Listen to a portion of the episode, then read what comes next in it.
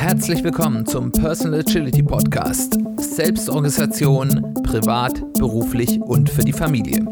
Ich bin Simon Kleiber.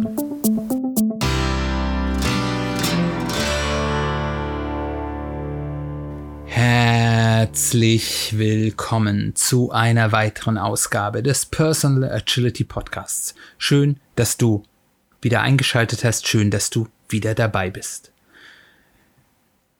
Womit beschäftigen wir uns heute? Anders als das letzte Mal angekündigt, werden wir uns heute nicht mit dem Thema Quantified Self beschäftigen. Da bin ich leider noch nicht dazu gekommen, das Interview zu führen. Das werden wir in ein paar Wochen wahrscheinlich danach holen können. Heute wollen wir uns mit einem Konzept beschäftigen, ähm, das sich Return on Luck nennt.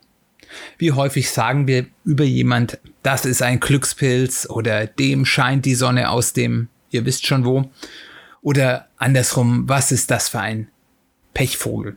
Auch in der Hochliteratur, wie zum Beispiel bei Donald Duck, haben wir diese Standardbeispiele. Wir haben den ewigen Pechvogel Donald Duck und wir haben den ewigen Glückspilz Gustav Ganz.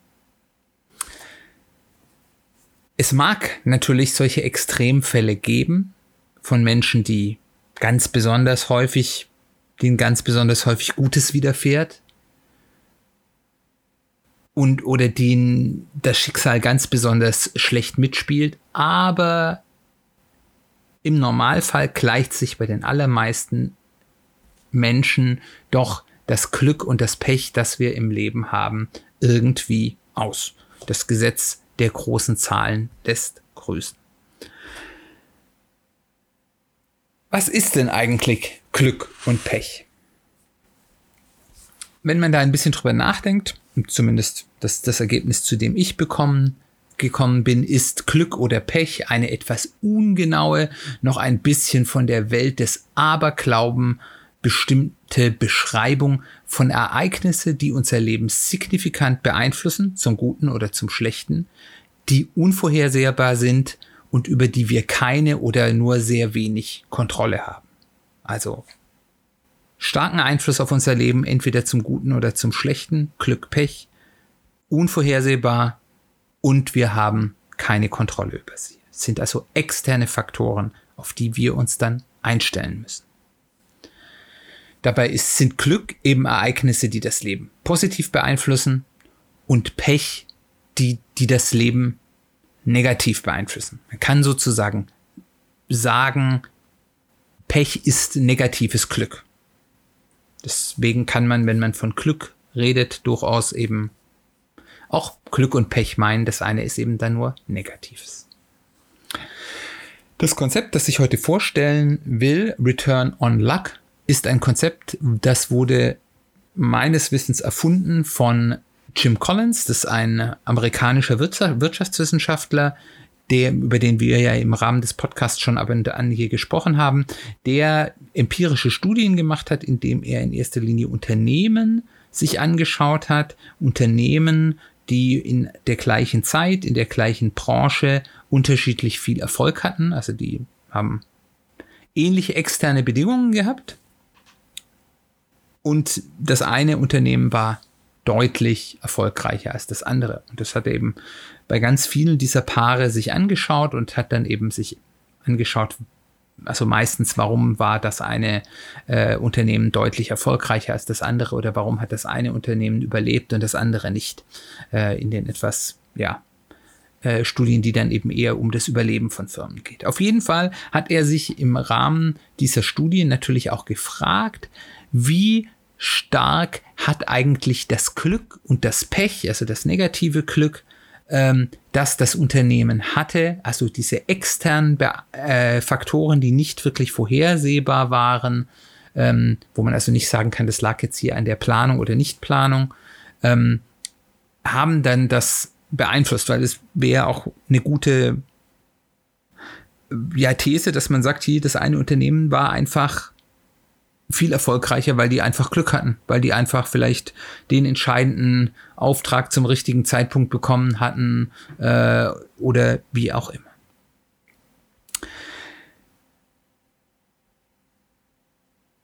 Was Jim Collins hier herausgefunden hat, und ich glaube, das ist etwas, was sich auch sehr gut auf uns als einzelne Menschen übertragen lässt, und deswegen möchte ich darüber auch hier sprechen, ist, dass der die Auswirkungen auf diese, auf den Erfolg der Unternehmen gar nicht so stark daran lag, wie viel Glück oder wie viel Pech die hatten, also wie viel positive und negative unvorhergesehene Ereignisse dort identifizierbar waren.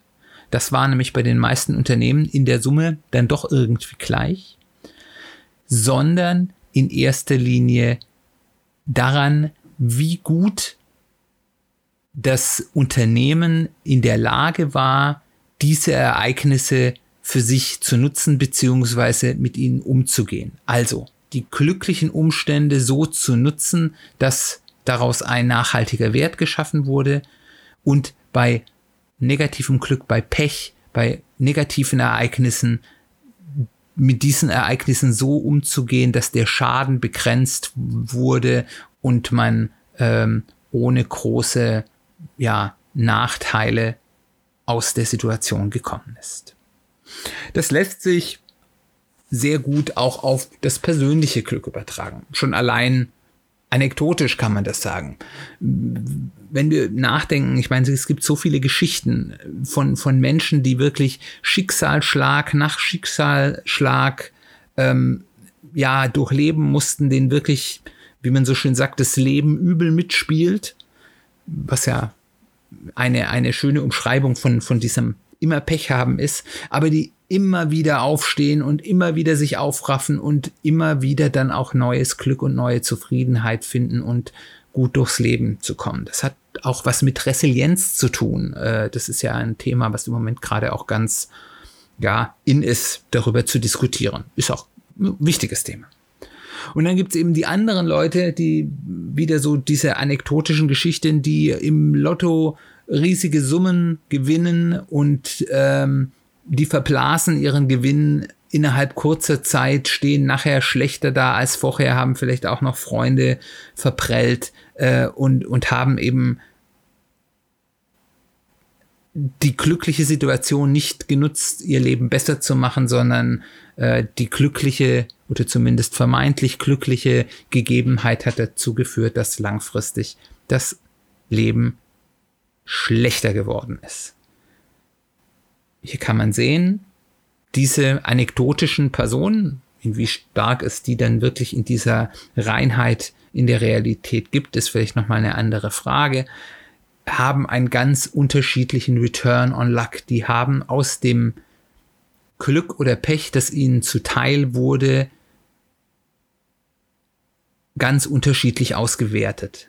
Der eine hatte ein ganz großes positives Glücksereignis und hat das so, ja, versaut, muss man sagen, dass es nachher schlechter war und der andere hatte richtig fiese negative Glücksereignisse und ist damit so umgegangen, dass er nachher immer noch ordentlich dastand. Es ist also für die allermeisten gar nicht so elementar, wie viel Glück wir haben, weil, wie gesagt, für die meisten von uns wird sich das im Laufe unseres Lebens irgendwo ausnivellieren, sondern was wir aus dem Glück machen.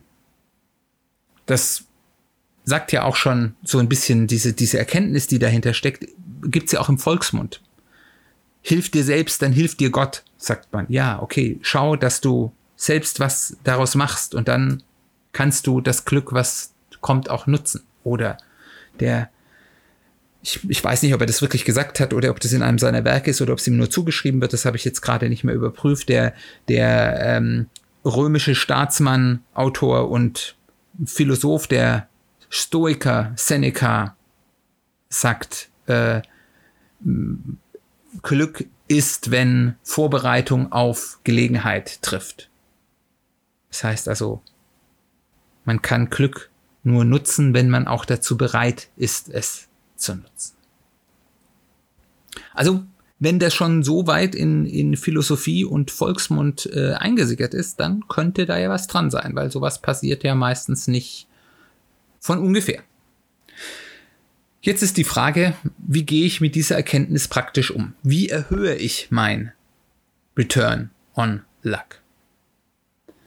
Und dazu habe ich fünf Punkte mal für mich identifiziert, die relativ, zumindest in der Theorie, relativ einfach umsetzbar sind. Wie einfach sie dann dir fallen umzusetzen, hat sicherlich auch mit, mit der eigenen Persönlichkeit zu tun. Mir fallen davon einige leichter und andere weniger leicht, aber ich glaube, das ist sehr persönlich. Das erste, der erste Punkt, der mir dort eingefallen ist, ist, die Zeit zwischen dem Eintritt dieses glücklichen oder unglücklichen Ereignisses und dem aktiven Umgang damit, also dass ich bewusst etwas damit tue, minimieren. Also, beim negativen Ereignis, beim Pech, wie lange suhle ich mich im Selbstmitleid, ähm, ja, verweigere anzuerkennen, dass hier etwas passiert ist. Also es gibt ja diese Phasen der Trauer von, von Kübler-Ross, ähm, die man durchläuft, wenn, wenn man ein negatives Ereignis, ein traumatisches Ereignis hat. Ähm, und die kann man eben unterschiedlich schnell durchlaufen. Also man muss die wahrscheinlich unterlaufen. Man, man kann das vielleicht erstmal nicht glauben. Man wird erstmal sagen, nein, das kann nicht sein. Man wird sagen, äh, ja, es ist alles zu Ende und es geht gar nichts mehr, aber man kann schneller darüber hinwegkommen.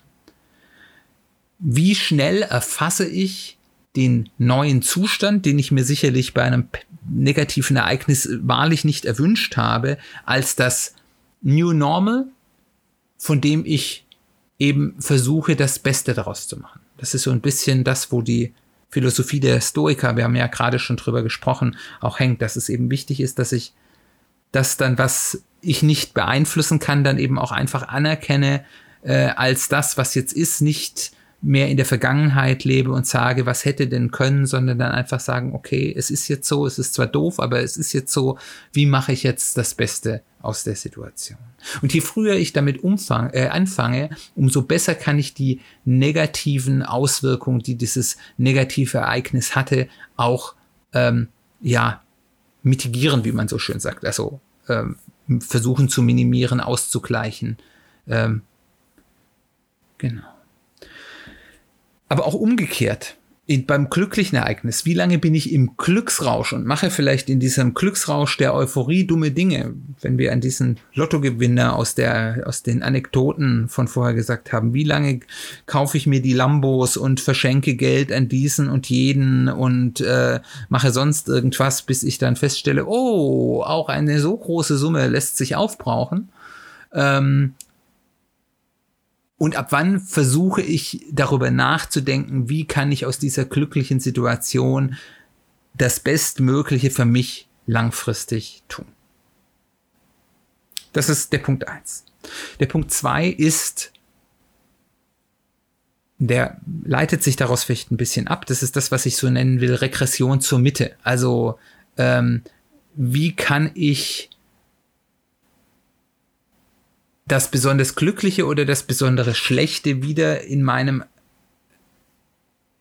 Zukunftsblick wieder eher in die Richtung der Mitte zeigen. Also ich werde ja, wenn es ganz besonders glücklich wird, weiß ich, es wird wieder schwieriger werden mit einer relativ hohen Wahrscheinlichkeit. Und wenn ich besonders viel Pech hatte, ist die Wahrscheinlichkeit, dass es wieder besser wird, relativ groß. Wie kann ich diesen Blick in die Zukunft möglichst schnell gewinnen? Und da gibt's das Mittel, ähm, was man im Coaching gerne nutzt, des Reframings. Zu fragen, wofür kann diese schlechte Situation gut sein? Wofür ist es vielleicht gut, dass das jetzt so gekommen ist, auch wenn das, was passiert ist, ganz doof und ganz schrecklich ist? Was für Chancen beinhaltet das jetzt auch? Habe ich vielleicht irgendwelche Hürden, die vorher Dinge, die ich hatte, die ich jetzt verloren hatte, mir aufgelegt hatte, bieten mir an neue Möglichkeiten zu gehen? Ähm, schubst mich das vielleicht über eine, eine ähm, Schwelle, jetzt Schritte zu gehen, die ich mich davor nicht getraut habe? Gibt es andere Chancen, die sich eben in dieser Krise befinden? Und eben umgekehrt, was sind die Risiken in der neuen guten Situation? Was kann jetzt, da ich hier etwas gewonnen habe, dann auch schiefgehen? Worüber muss ich hier nachdenken? Wie sich, wie versuche ich den Gewinn, den ich jetzt gemacht habe, eben für mich auch langfristig zu sichern? Der dritte Punkt, über den ich nachgedacht habe, ist die externe Reaktion auf Glück und Pech, die sehr stark beeinflussen kann, wie gut ich mit diesen Situationen umgehe. Das heißt, ich frage mich, was, wie reagieren Dritte, wenn sie über dieses glückliche oder sehr negative Pechereignis erfahren, das ich hatte. Dass ich bewusst darüber nachdenke, wie stark trage ich was nach, das nach außen, was mir passiert ist. Und das ist nicht eindeutig. Das ist nicht, dass man sagen kann, okay, halt, wenn dir was Schlimmes passiert oder wenn dir was Gutes passiert, halt die Klappe darüber. Das ist nicht, was ich sage, sondern überlege dir bewusst, wie werden die Menschen in meinem Umfeld darauf reagieren, dass ich jetzt hier zum Beispiel Pech hatte? Werden die hämisch reagieren? Werden die mich als Versager sehen? Ähm, werden die mich in eine Schublade einordnen, aus der ich nicht mehr rauskomme? Oder werden die äh, hilfsbereit sein? Werden die versuchen, mir zu helfen? Wird es, kann ich die zu meinen Helfern machen, aus dieser schwierigen Situation herauszukommen? kommen. Und umgekehrt, wenn mir etwas sehr Positives passiert, äh, werden die, mein Umfeld sich mit mir freuen, ähm, werden die mir helfen, diese Situation gut nutzen zu können?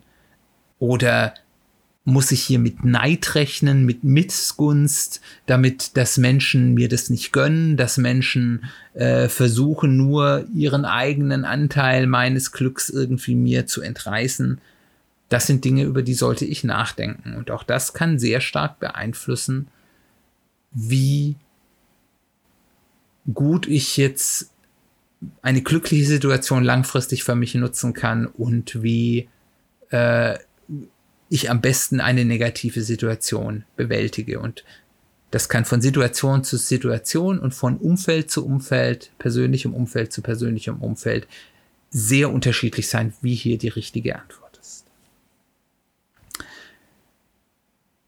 Der vierte Punkt ist, und auch über den haben wir hier schon manchmal gesprochen, ist, denke in dem, was jetzt sozusagen aus dieser Glücks- oder Pechsituation kommt, nicht im Absoluten, weil sonst ist man sehr dazu verleitet, wenn man eben eh im Positiven ist, nur Positives zu sehen und die Risiken zu vernachlässigen und wenn man in der negativen, im negativen Pechtunnel ist, dann nur das Schlechte zu sehen.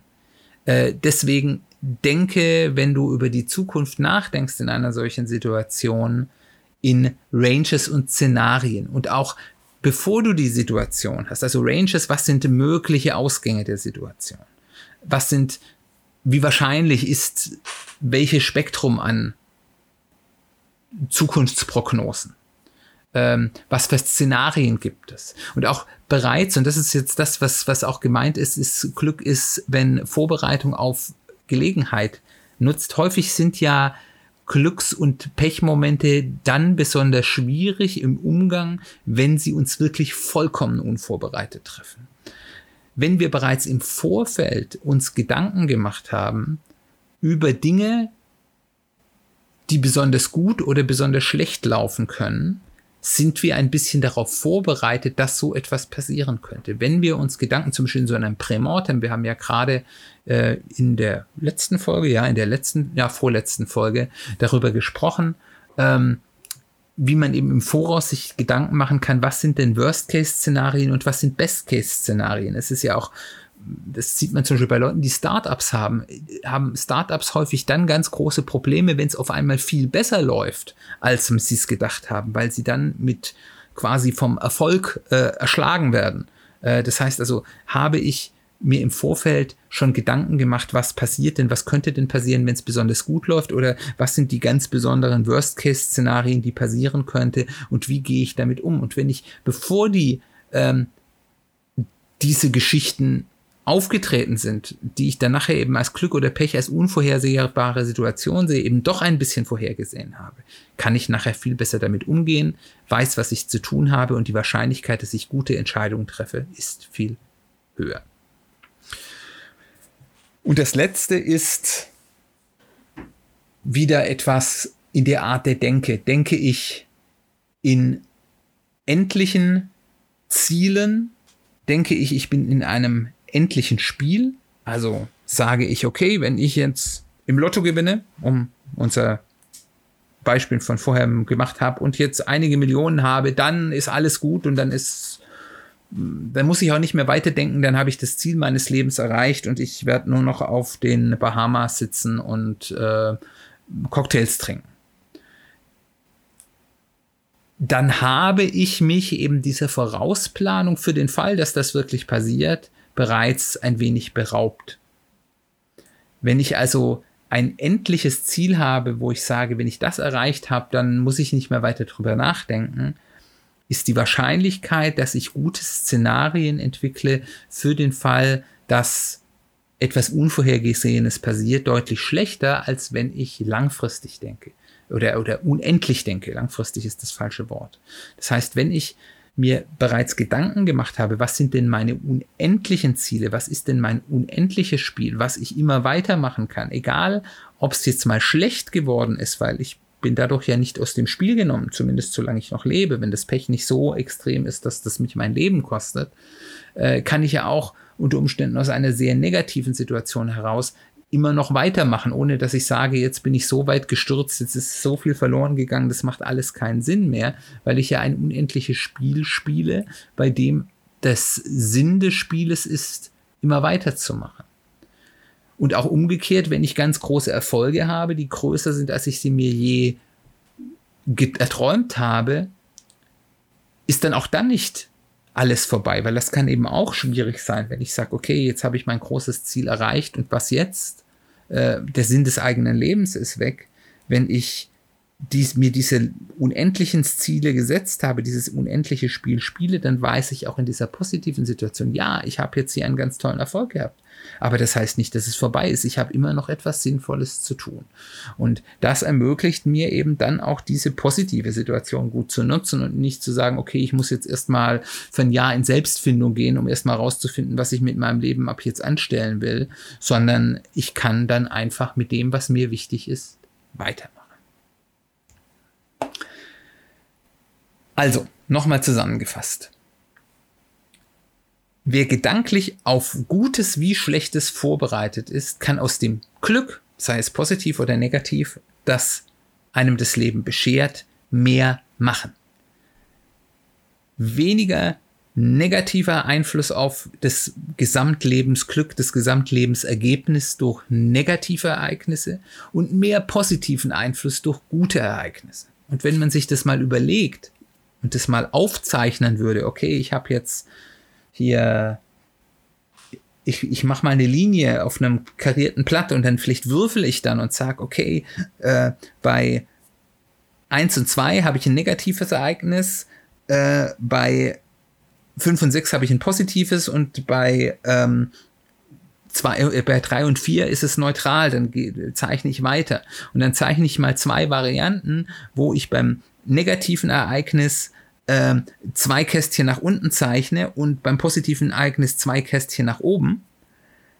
Und ähm, dann mache ich eine andere Variante, wo ich sage, beim negativen Ereignis zeichne ich nur ein Kästchen nach unten und bei dem positiven Ereignis zeichne ich drei Kästchen nach oben. Dann wird man relativ schnell sehen, es gibt einen ganz massiven Unterschied zwischen diesen beiden Varianten. Das heißt, wenn ich in der Lage bin, den negativen Einfluss von schlechten Ereignissen zu minimieren und den positiven Ereignis, den Einfluss von guten Ereignissen, von glücklichen Ereignissen zu maximieren, werde ich in der Summe ein massiv besseres Lebensergebnis haben, ein massiv besseres Lebensglück für mich entwickeln können. Und deswegen ist es wert zu versuchen, den persönlichen Return on Luck so gut wie möglich zu machen. Das war es. Ich hoffe, diese Gedanken zum Thema Return on Luck waren hilfreich für dich, haben dir gefallen.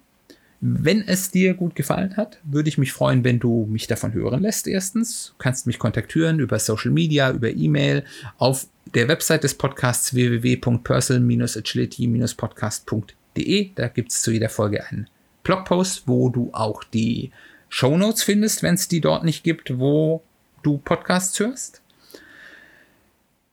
Als zweites würde ich mich total freuen, wenn du mich weiterempfiehlst wenn es dir gefallen hat, wenn das hilfreich ist und das auch andere Leute hören sollen, im Familienkreis, im Kollegenkreis, im Freundeskreis oder per ja, Teilen auf Social Media, das hilft mir, die Sichtbarkeit des Podcasts zu erhöhen. Das wäre total nett. Was mir ebenfalls hilft, die Sichtbarkeit des Podcasts zu erhöhen, wäre ein Review.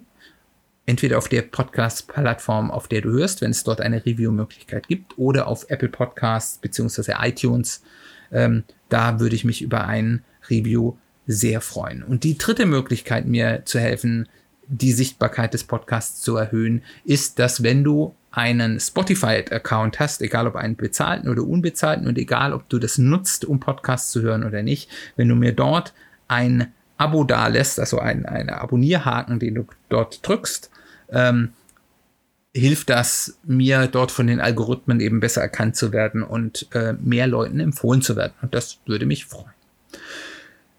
Gut, das war's dann auch schon. Ähm, dann bleibt nur noch die Vorschau für die nächste Folge. Das ist wieder eine Folge aus der Serie Persönliche Finanzen agil zu gestalten. Da wollen wir uns mal mit dem Thema Woher kommt dein Geld, die vier Arten des Gelderwerbs beschäftigen und uns anschauen, wie denn so die Einnahmenseite, wie man die mal ein bisschen systematisch betrachtet. Dann bleibt mir nur noch einmal Danke zu sagen fürs Zuhören. Ich hoffe, du schaltest nächste Woche wieder ein. Wir hören uns bald wieder.